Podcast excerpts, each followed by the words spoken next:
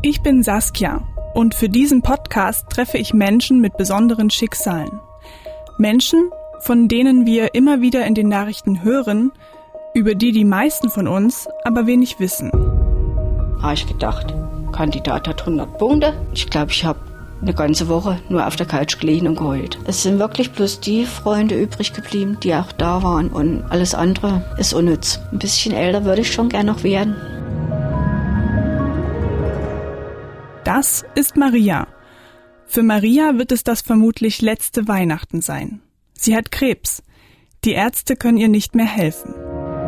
MDR aktuell. Tabubruch. Der Podcast über Schicksale hinter die Nachrichten.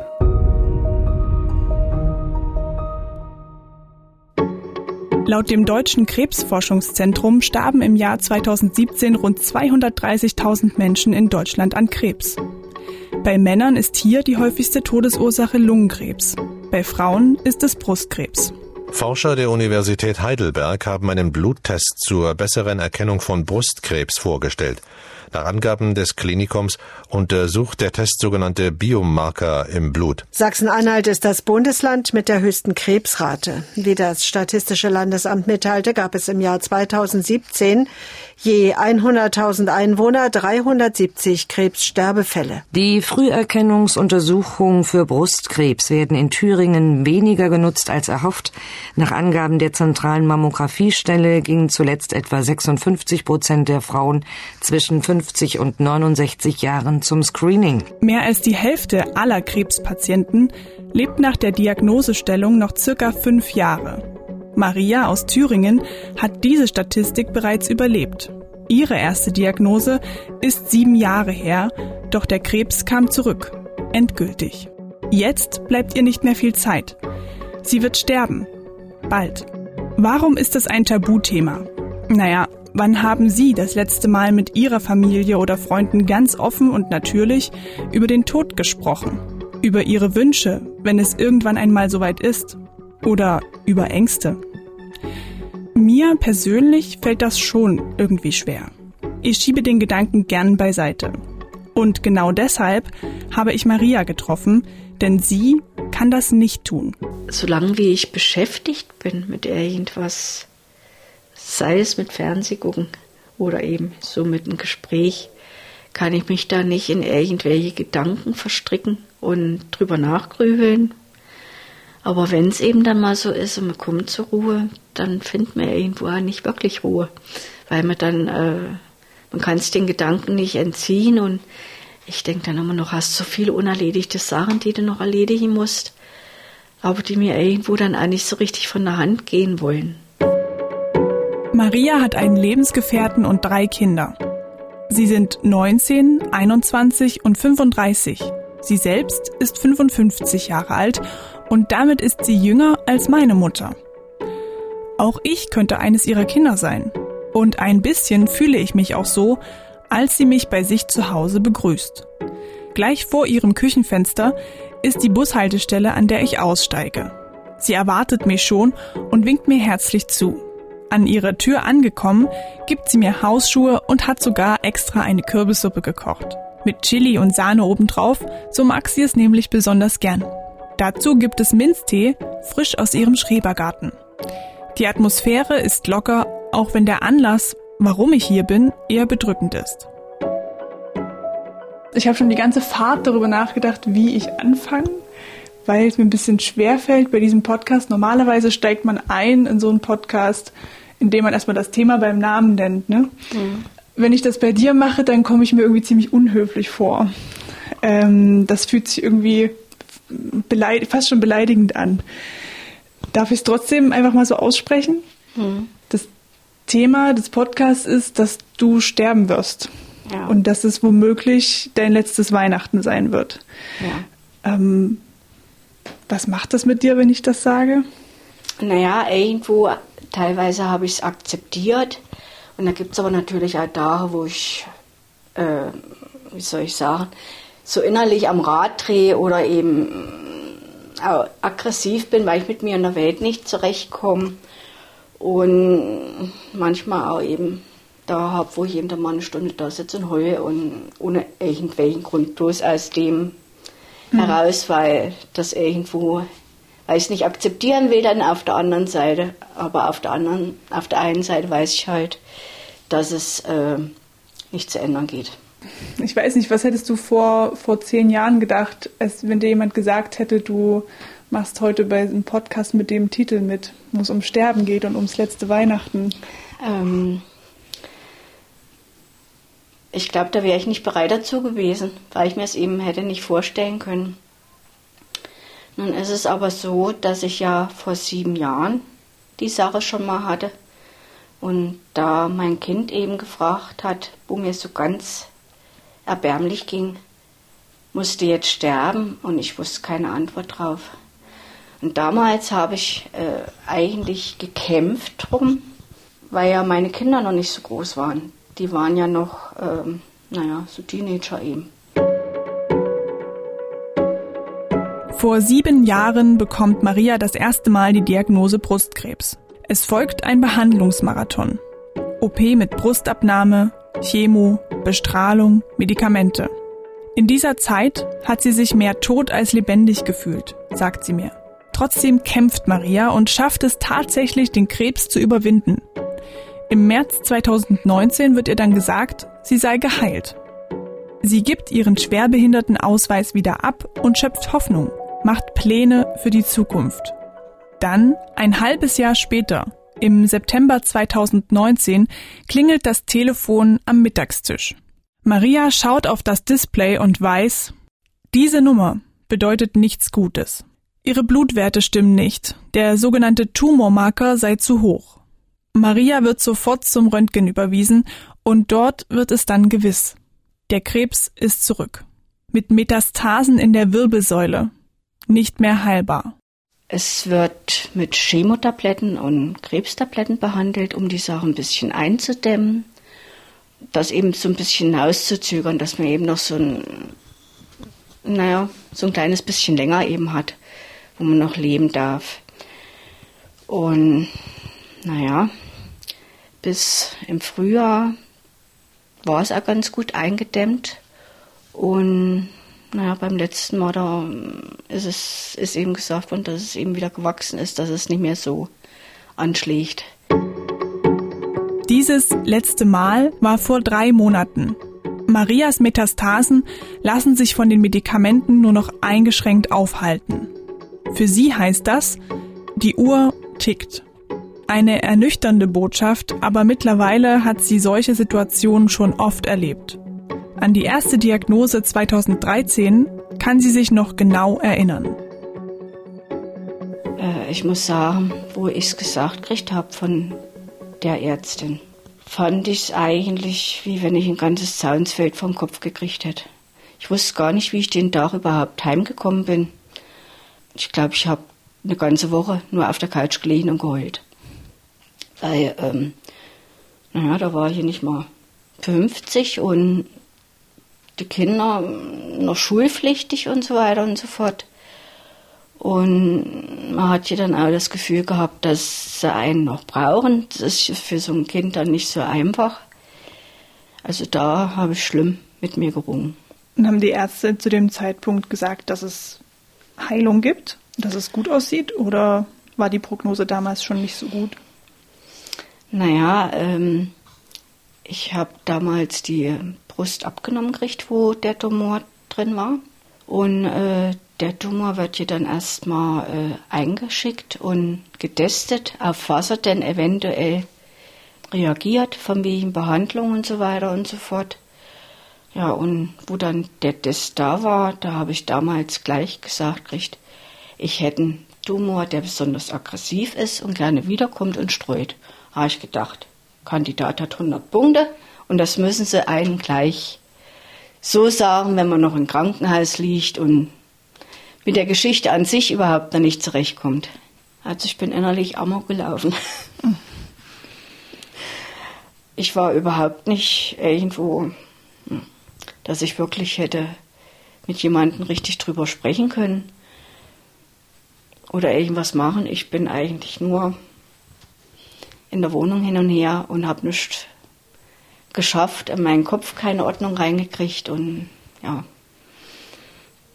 Ich stelle mir das genau diese Situation auch ähm, total äh, schwierig vor. Also wenn man nach so einer Diagnose nach Hause kommt mhm. und man macht die Tür auf wie immer und man, man muss irgendwie was essen wie immer. Und die Wohnung ist aber leer, es ist stille und man sitzt dann da mit dieser Diagnose. Wie überwindet man dieses Loch? Was macht man dann? Man, man hört die Uhr ticken, ist wütend auf die ganze Welt. Wie, wie, wie schafft man das daraus? Äh, also die nächsten Tage war es schon so, dass ich ähm, eigentlich wütend auf die ganze Welt war und mit mir und der Welt immer nicht zurechtgekommen bin. Das hat sich dann so langsam eingestellt. Erstmal musste ich ja versuchen, das meinen Kindern beizubringen. Mein Lebensgefährte war ja da mit. Der hat die Bescherung mitgehört, der ist genauso umhergelaufen wie ich. Wie hast du das gemacht? Wie hast du es deinen Kindern erzählt? Das weiß ich jetzt ehrlich gesagt nicht mehr so genau.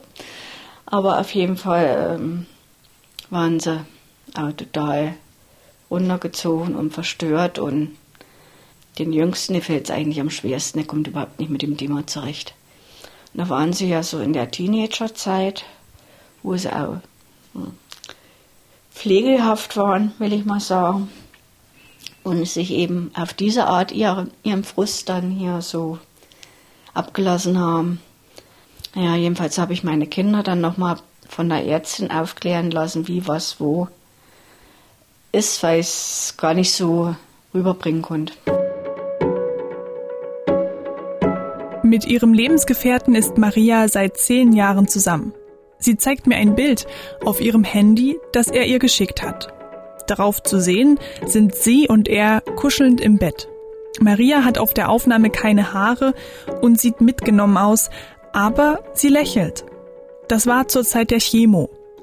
Drei gemeinsame Jahre hatten sie und ihr Lebensgefährte ohne den Krebs. Seitdem hat sich viel verändert. Nicht nur für Maria, auch für ihre ganze Familie. Naja, da hatte jeder so ein bisschen seins äh, mit umzugehen. Und er frisst ehrlich gesagt so ein bisschen in sich nein. Den Kindern fällt es eigentlich auch schwer drüber zu reden. Das sind eben auch so die Verlustängste, will ich mal sagen, noch mit dabei. Meine Mutter, die spricht auch nicht wirklich drüber. Weil ähm, in dem Jahr, wo ich es damals hatte, hat ein paar Monate später mein Vater auch Krebs gekriegt, aber Bauchspeicheldrüsenkrebs. Und das war dann nach einem Dreivierteljahr erledigt. Und damals habe ich eben nur immer gedacht, äh, ähm, ich fand es für ihn eigentlich ungerecht, dass ich noch leben darf und er nicht mehr. Und jedes Mal, wenn ich auf Besuch war und habe besucht, habe ich immer gedacht, das könntest du auch so sein. Mhm. Weil ähm, es war ja immer ein stattlicher Mann und der hat fast 50 Kilo abgenommen in der Zeit und hätte er nicht so viel zum Zusetzen gehabt, dann wäre es wahrscheinlich noch schneller gegangen. Also das hat mich auch schlimm mitgenommen. Aber wenn ich jetzt irgendwie so im Umfeld jemanden weiß, so vom Bekanntenkreis, wer eben Krebs hat und schon gegangen ist, oder eben auch bei anderen Krankheiten. Also das zieht mich jetzt, nachdem ich das zweite Mal nun habe, eigentlich noch mehr Wunder, weil ich dann immer sofort an mich denke, mhm. wie mir es dann gehen wird und so weiter und so fort. Ähm, man ist dann nicht mehr ganz so widerstandsfähig gegen solche Sachen. Würdest du dir wünschen, dass du mit deiner Familie mehr darüber sprechen könntest. Du sagst, ähm, eigentlich das, wird das Thema so ein bisschen beiseite geschoben, so als wäre nichts vielleicht. Ist, ist das belastend für dich oder naja, findest du es ganz gut so? Ich denke mir halt immer, ähm, ich will die anderen nicht damit quälen, wenn ich das so immer zu anspreche. Also ähm, es ist letztendlich so, dass ich ja nun äh, eine Freundin habe, der ich darüber schwatzen kann, obwohl es dir auch nicht leicht fällt. Und wenn man das dann so sich von der Seele reden kann, ist es wie, wie eine Erleichterung schon mal ein bisschen. Man kommt zwar im Endeffekt eigentlich wirklich viel besser zurecht, aber irgendwo arbeitest du dann innerlich dran, ähm, das zu bewältigen. Es hat eben gemeint, ich soll vielleicht mal einen Brief schreiben oder irgendwelche Bilder nochmal zusammen machen, was ich denjenigen dann für hinterher eben überlasse, dass sie sich das vielleicht nochmal angucken können und da irgendwo so ein bisschen erleichtert mhm. drüber stehen. Und was hast du gemacht? Ich bin noch nicht ganz fertig. Ich habe mir von Bekannten Bilder und Videos, was wir so noch haben, wo sie Kinder waren, auf Sticks machen lassen. Und vom Handy muss ich jetzt eben noch, weil mit ich und Technik, das ist immer so eine Sache für sich. Und da denke ich mal, dass das so ein bisschen hilft für hinterher eventuell. Was mir aber schlimm schwer fällt, ist einen Brief zu schreiben, weil ich da gar nicht so richtig weiß, wo ich anfangen soll. Ich will mal sagen, ich brauche da auch irgendwo Kraft, weil es irgendwie so was Endgültiges hat. Das sehe ich dann schon irgendwie, ähm, naja, so ungefähr wie wenn es dann aber erledigt ist, dass es dann eben vielleicht auch rum ist. Aber auf der anderen Seite, wenn ich es denn alles erledigt hätte, zumindest die Briefe und was ich so noch zur Erleichterung von den anderen machen möchte, erledigt habe. Naja, da ist auch ein bisschen Angst mit dabei, ob es dann vielleicht auch das letzte war, was ich gemacht habe. Und ja, es ist eben eine ganz komische Sache. Ihren Angehörigen die Zeit vor und nach ihrem Tod erleichtern. Das ist Maria wichtig. Immer wieder im Gespräch merke ich, dass sie sich fast mehr Gedanken um ihre Familie als um sich macht. Eine Patientenverfügung hat sie deshalb schon verfasst und auch ein Testament. Sogar für ihre Beerdigung ist schon vorgesorgt. Maria hat zum Beispiel ein Lied festgelegt, das gespielt werden soll. Geboren um zu leben, von unheilig.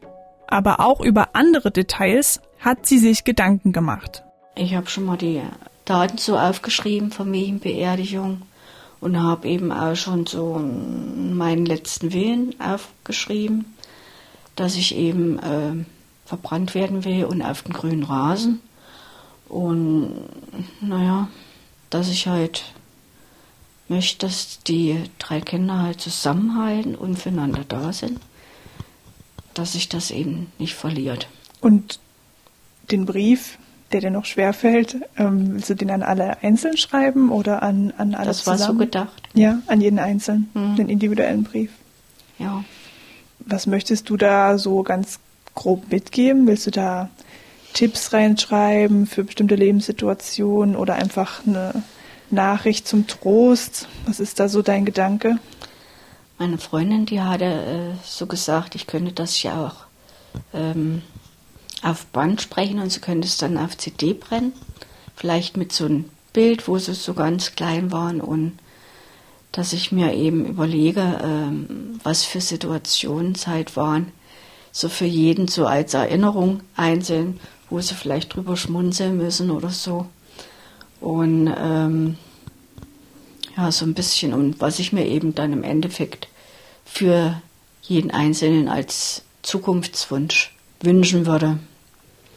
Und naja, sowas in der Art. Es ist schon so ein Brief, den Sie in die Hand nehmen, wenn Sie, wenn Sie Trost suchen und irgendwie ja. deine Nähe suchen. Ja. Dass Sie dich da wiederfinden in dem Brief. Ja. Das ist eine schöne Idee.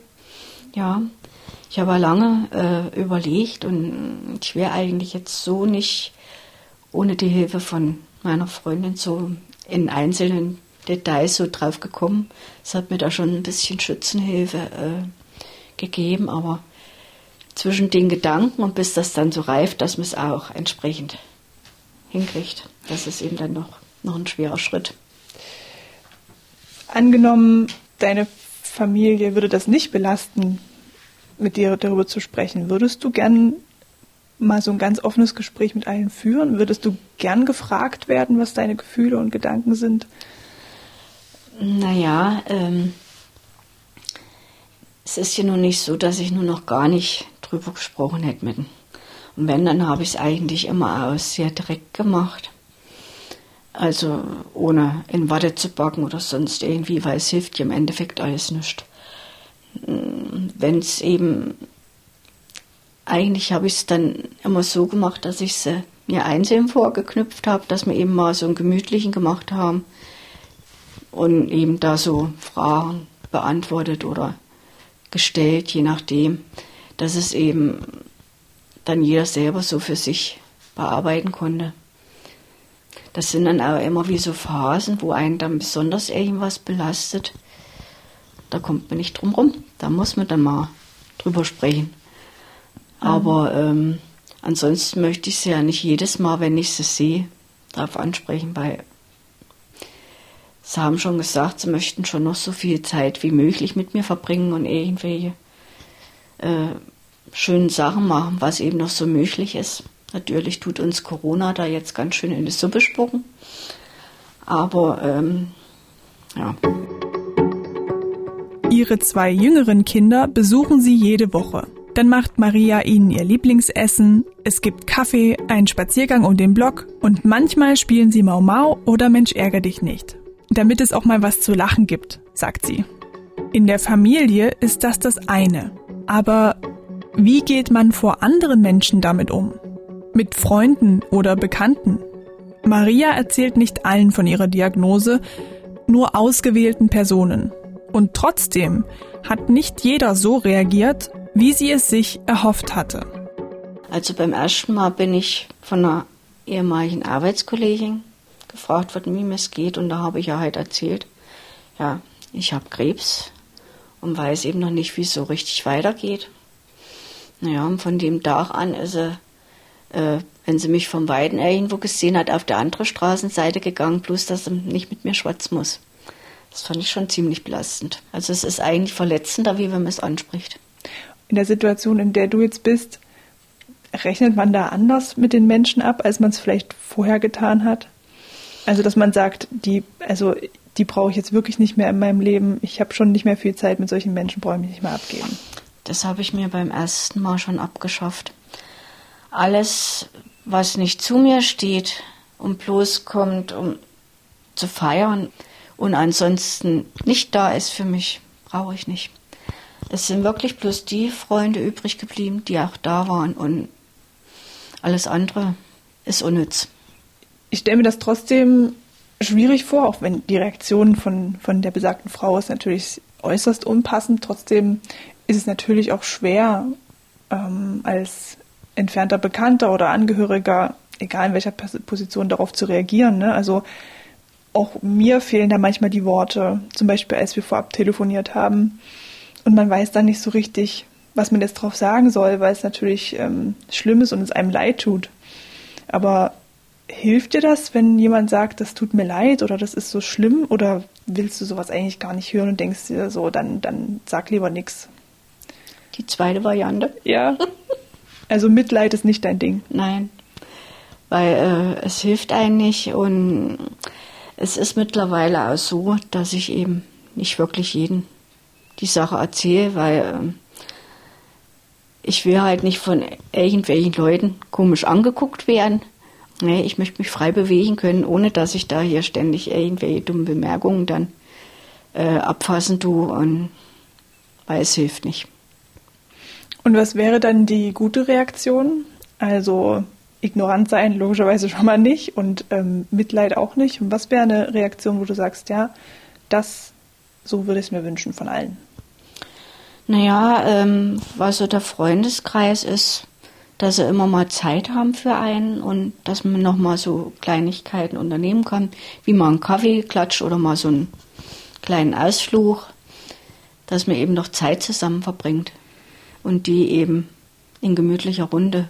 Also eher sozusagen kein Jammern von der Gegenseite, sondern ein, dann lass uns was machen und ich bin für dich da. Ja, lass genau uns die so. Zeit auskosten.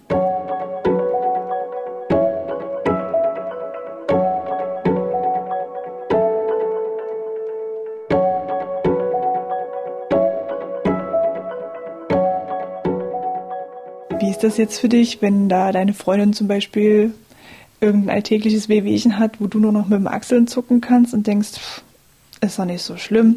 Aus deiner Lage, wo du vielleicht sofort tauschen würdest, wenn du könntest, ähm, hörst du dir sowas trotzdem noch gerne an, weil es deine Freunde sind oder hast du eigentlich wenig Lust, über sowas zu reden? Äh, Naja, so der Freundeskreis und der Familienkreis, also schon noch irgendwo. Es gehört halt zum Leben dazu. Aber bei Fremden dann eigentlich eher weniger.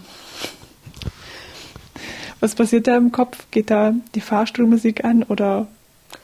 Naja, da hat man dann nicht mehr wirklich ein Ohr dafür. Weil man eben mit sich und denen, die einen nahestehen, schon voll ausgelastet ist. Ich bin mittlerweile manchmal ziemlich garstig. Ich sage halt manchmal, da habe ich jetzt keine Lust drüber zu reden oder ich habe keine Zeit.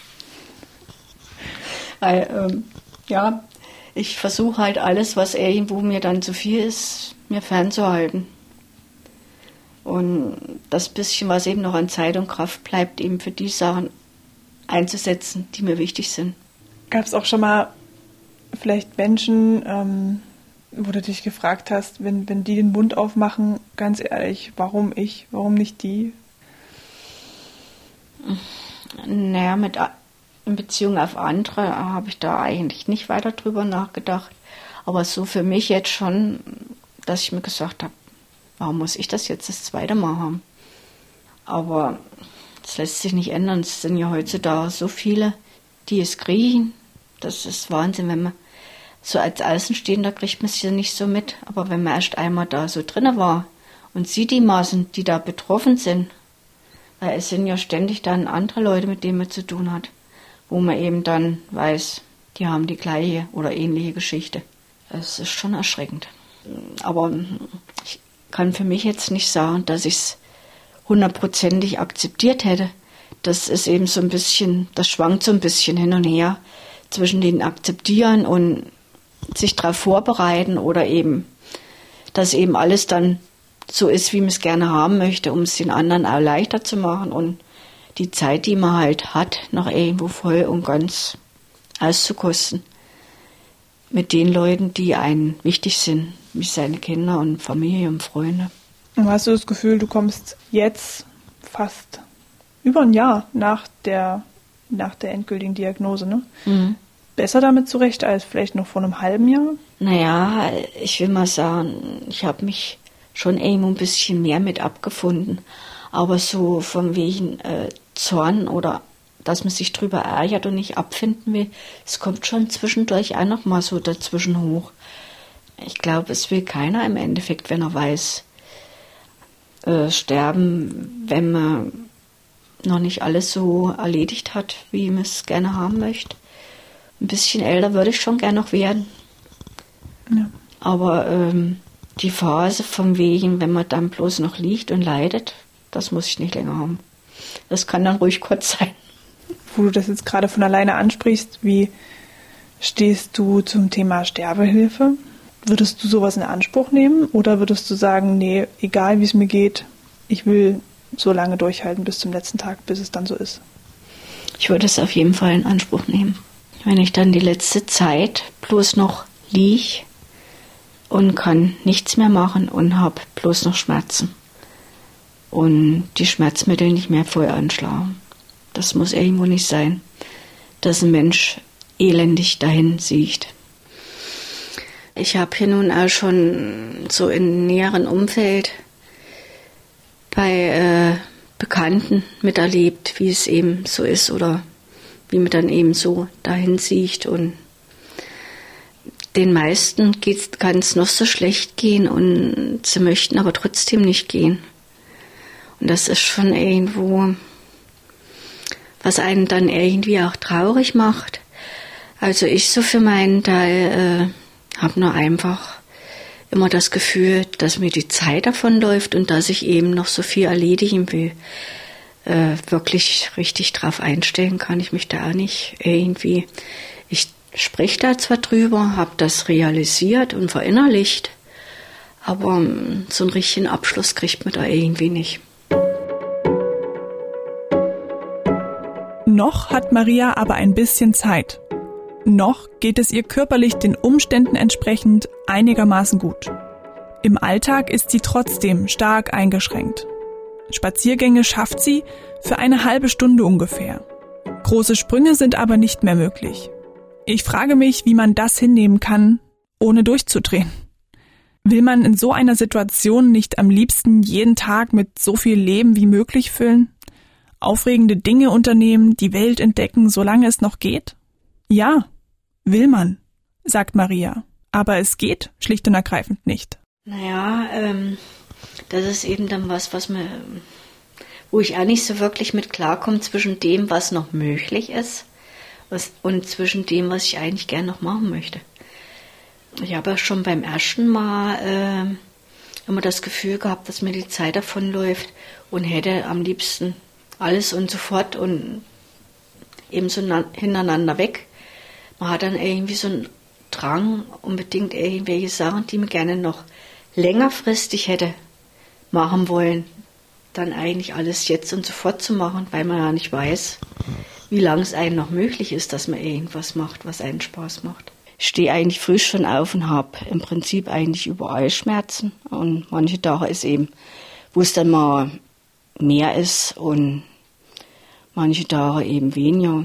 Es wird eben mit Tabletten eben auch so ein bisschen eingeschränkt. Kräftemäßig entsprechend äh, habe ich mir jetzt angewöhnt, dass ich mich einfach nachmittags sonst eben nochmal hinlege, weil sonst die Kraft nicht reicht, um überhaupt einen Tag durchzustehen. Aber es ist schon so, wenn ich irgendwas machen will, muss ich es früh machen.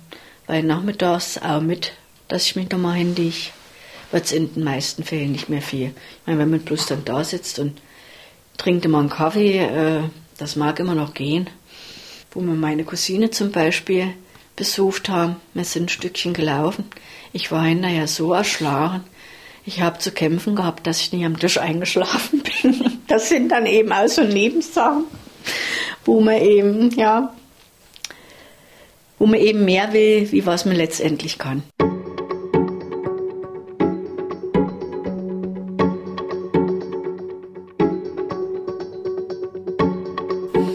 Trauen sich die Menschen, das ganz direkt anzusprechen, was du zum Beispiel über den Tod denkst?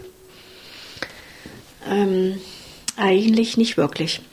Da ist irgendwo eine Beklemmung da und eine Art Schmerz von denen auch, die jetzt so um einen rum sind, die einen nahestehen, weil es ja auch eine Bedeutung von wie Verlust hat.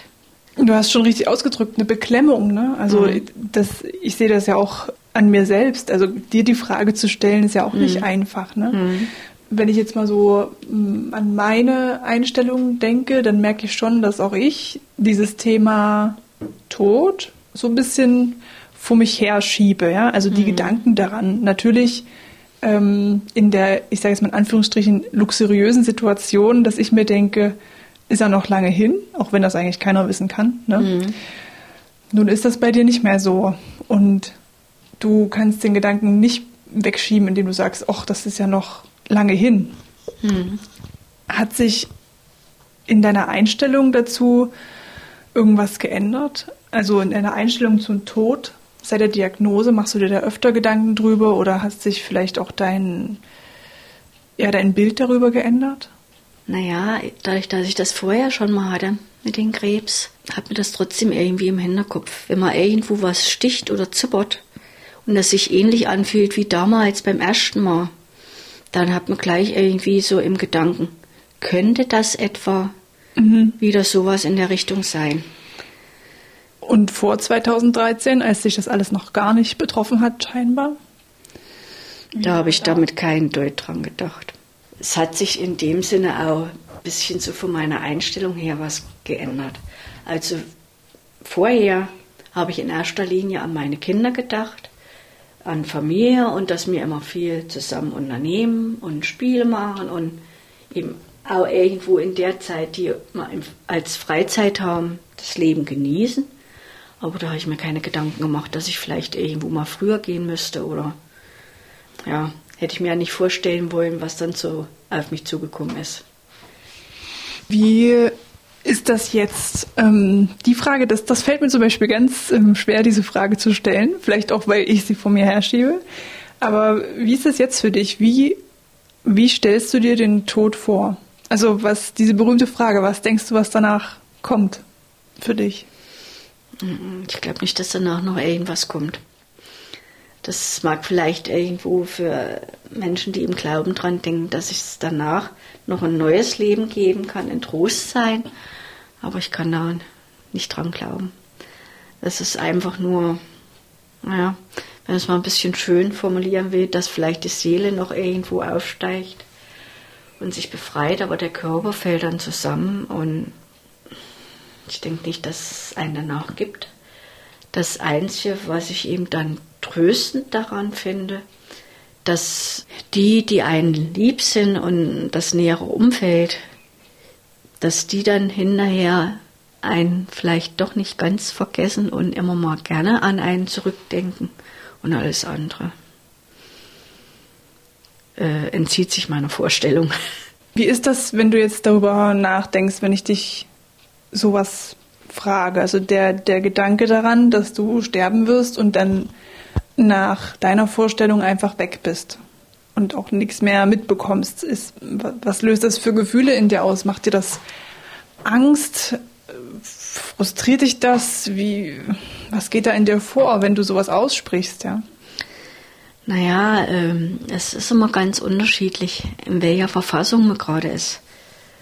Auf der einen Seite sage ich mir, äh, hat man dann irgendwo in Frieden, keine Schmerzen und keine Belastung. Und auf der anderen Seite ist es schon irgendwo, naja, dass man es eigentlich nicht will, so jetzt so, dass es einem zu früh ist. Ja, es gibt da schon halt da, wo man Angst davor hat. Wir haben schon jetzt ganz oft darüber gesprochen, du bist Mutter und deine Kinder spielen eine sehr große Rolle in der ganzen Sache, ja, in deinen Gedanken und ähm, mein Gefühl ist so, dass die fast mehr dir wichtig sind als du selbst, ja, dass du mehr an deine Kinder denkst als an dich.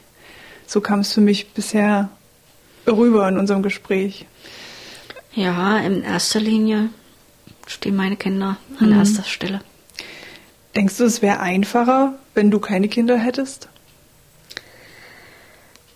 Nee, das kann ich mir nicht vorstellen, weil sie mir ja in vielen schweren Situationen hilfreich zur Seite gestanden haben und mir Kraft gegeben haben, dass ich es überhaupt durchstehe.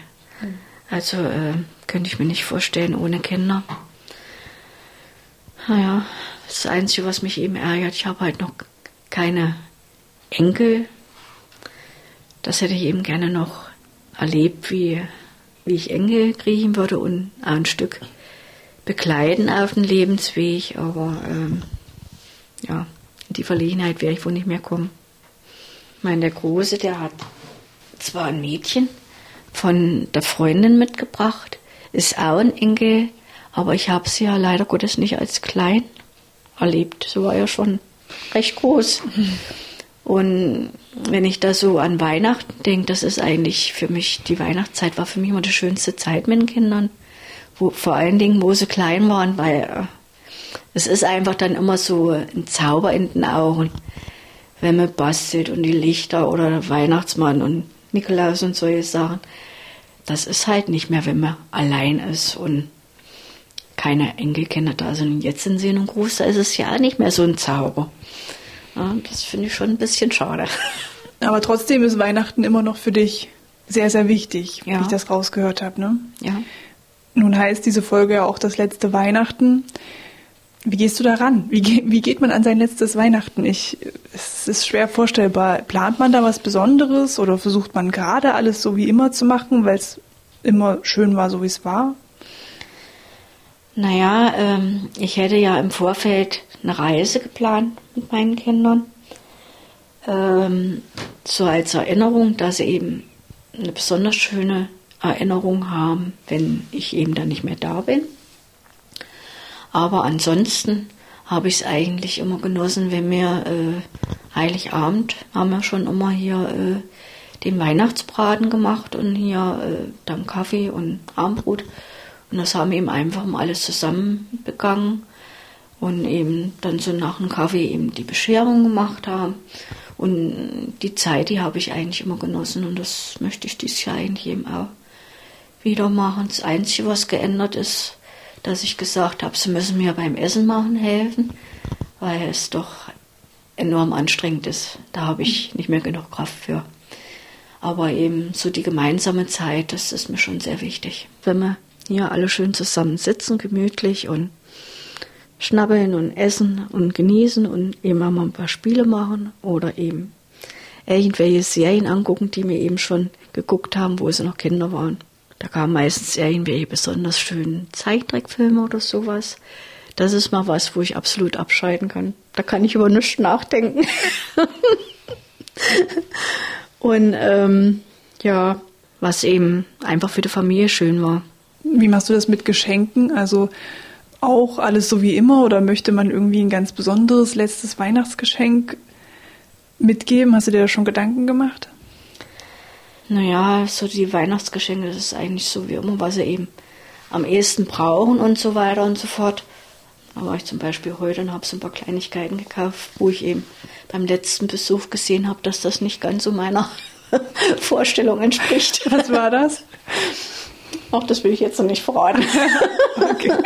Stimmt, ja, die Erfolge erscheint ja vor Weihnachten, dann wissen Sie es ja schon. Und das eigentliche Weihnachtsgeschenk, das wäre ja die Reise gewesen, die wir leider Gottes nicht machen können. Ah, du hast sogar eine Postkarte. Ja. Ach, da warst du wohl schon mal? Ja, im Sommer. Im Sommer. Ah, Santa Claus Holiday Village. Genau. Also ein Weihnachtsdorf. Mhm. Schön. In Finnland lese ich. Genau. Da wollte ich eben nochmal mit denen hin. Und naja, eben so eine Hundeschlittenfahrt und eine Rentierschlittenfahrt. Und eben so das Weihnachtsmanndorf mit dem Weihnachtsflair mhm. halt, weil ich eben, ja, ich habe eben da so ein bisschen ein Febel für. Weil ähm, das war immer die schönste Zeit vom ganzen Jahr.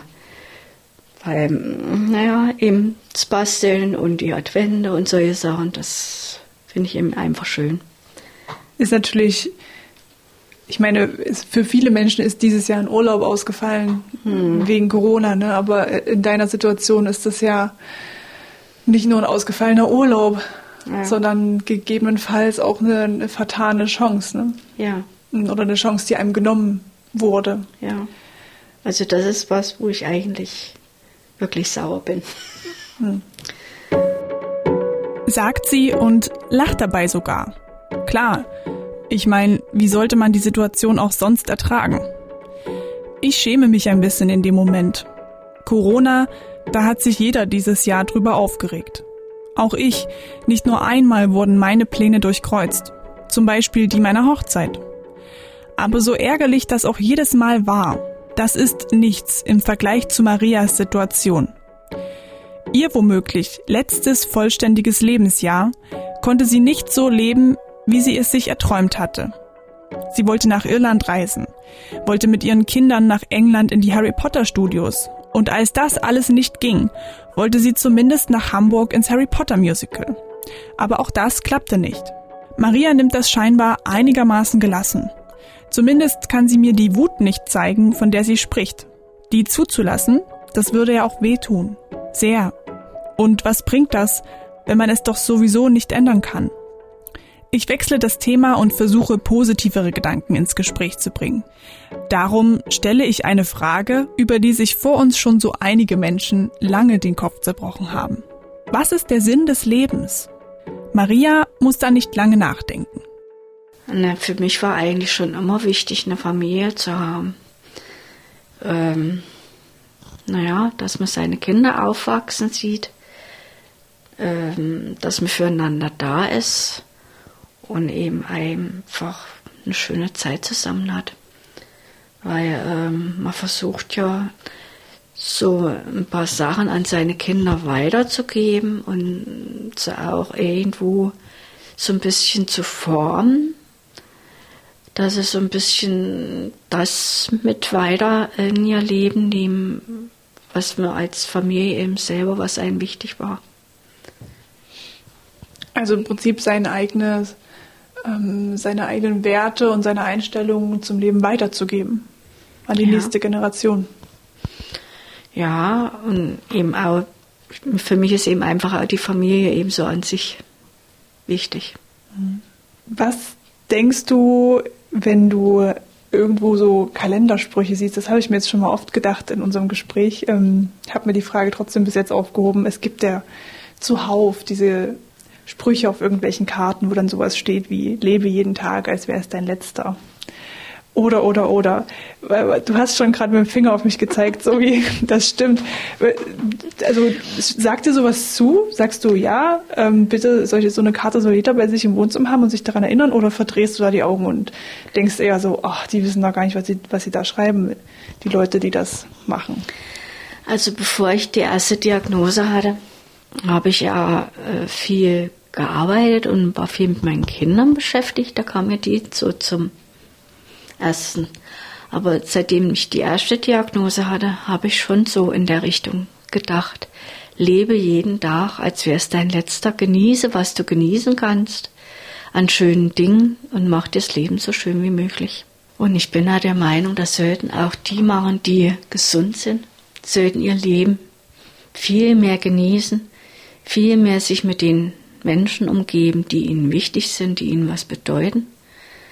Äh, weil, ja, ich finde einfach, dass die Zeit, die gemeinsame, die man zusammen verbringen kann, noch viel mehr an Wert gewinnt, weil es ist unwiderruflich.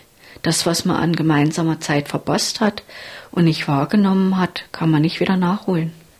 Bei allem, was du jetzt auch in letzter Zeit oder in den letzten Jahren erleiden musstest, für was bist du trotzdem dankbar im Leben? Mm, für die Freundinnen und die Kinder, die mich begleitet haben, wo wir viele schöne gemeinsame Stunden hatten, ebenso wie meinen Lebensgefährten. Wir haben viele schöne Sachen erlebt und gemeinsam gelacht und wir haben uns noch ein paar Träume erfüllt. Wir waren noch in den USA und haben von San Francisco nach New York eine Durchfahrt gemacht. Und ja, das war schon ein Traum von mir, den wir uns noch erfüllt haben. Und mein Partner, der hatte den Traum zum Nordkap. Den haben wir uns auch noch erfüllt. Und ja, so von der Sache her bin ich da so eigentlich ganz zufrieden. Auch wenn die Frage jetzt vielleicht erstmal absurd klingt, aber gibt es vielleicht auch irgendwas an deiner Erkrankung, für was du dankbar bist? Also vielleicht irgendwas, was du ohne die Diagnose nicht in Angriff genommen hattest oder vielleicht irgendeine Einstellung, dass du sagst, du lebst jetzt, du genießt jetzt viel mehr, weil du denkst, scheiß drauf. Gibt es da sowas oder ist das nur mit negativen Gefühlen verbunden, die Krankheit?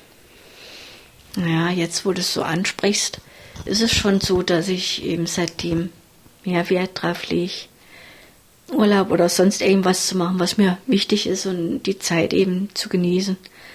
Und da eben mehr drauf drängt, dass man da und dort mal was unternimmt oder sich zusammensetzt, wie äh, vorher halt.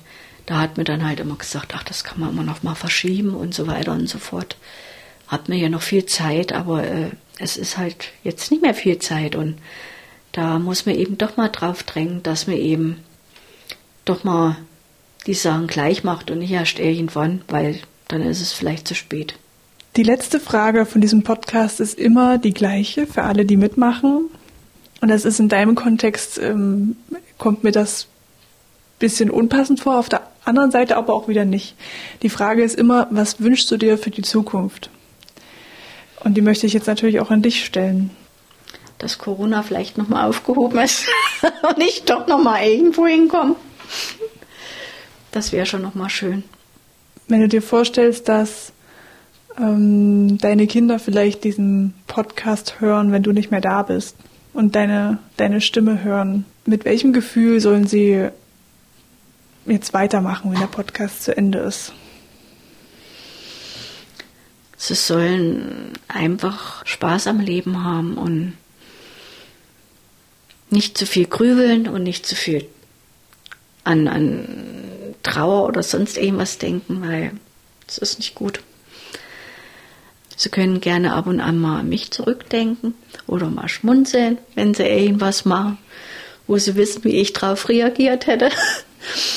Und naja, ansonsten eigentlich nur an eine positive Zukunft denken und ja, Spaß mit den Freunden und mit der Familie haben. Ich habe vorhin schon am Beginn des Podcasts gesagt, dass es mir schwerfällt einzusteigen, weil das ähm, das Thema eben das Thema ist. Auf der anderen Seite habe ich mich aber auch ähm, während der Hinfahrt schon die ganze Zeit gefragt, wie man, wie man so einen Podcast beendet und wie man auch, äh, wie man Tschüss sagt. Also wie verabschiedet man sich von jemandem, wo man nicht weiß, wie lange der noch leben wird? Was ist da für dich der, die angenehmste Art und Weise? Naja, ich würde sagen, auf noch eine gute Zeit. Auf noch eine gute Zeit? Kein großes Trara machen? Nein. Okay, alles klar. Dann auf noch eine gute Zeit. Dir auch.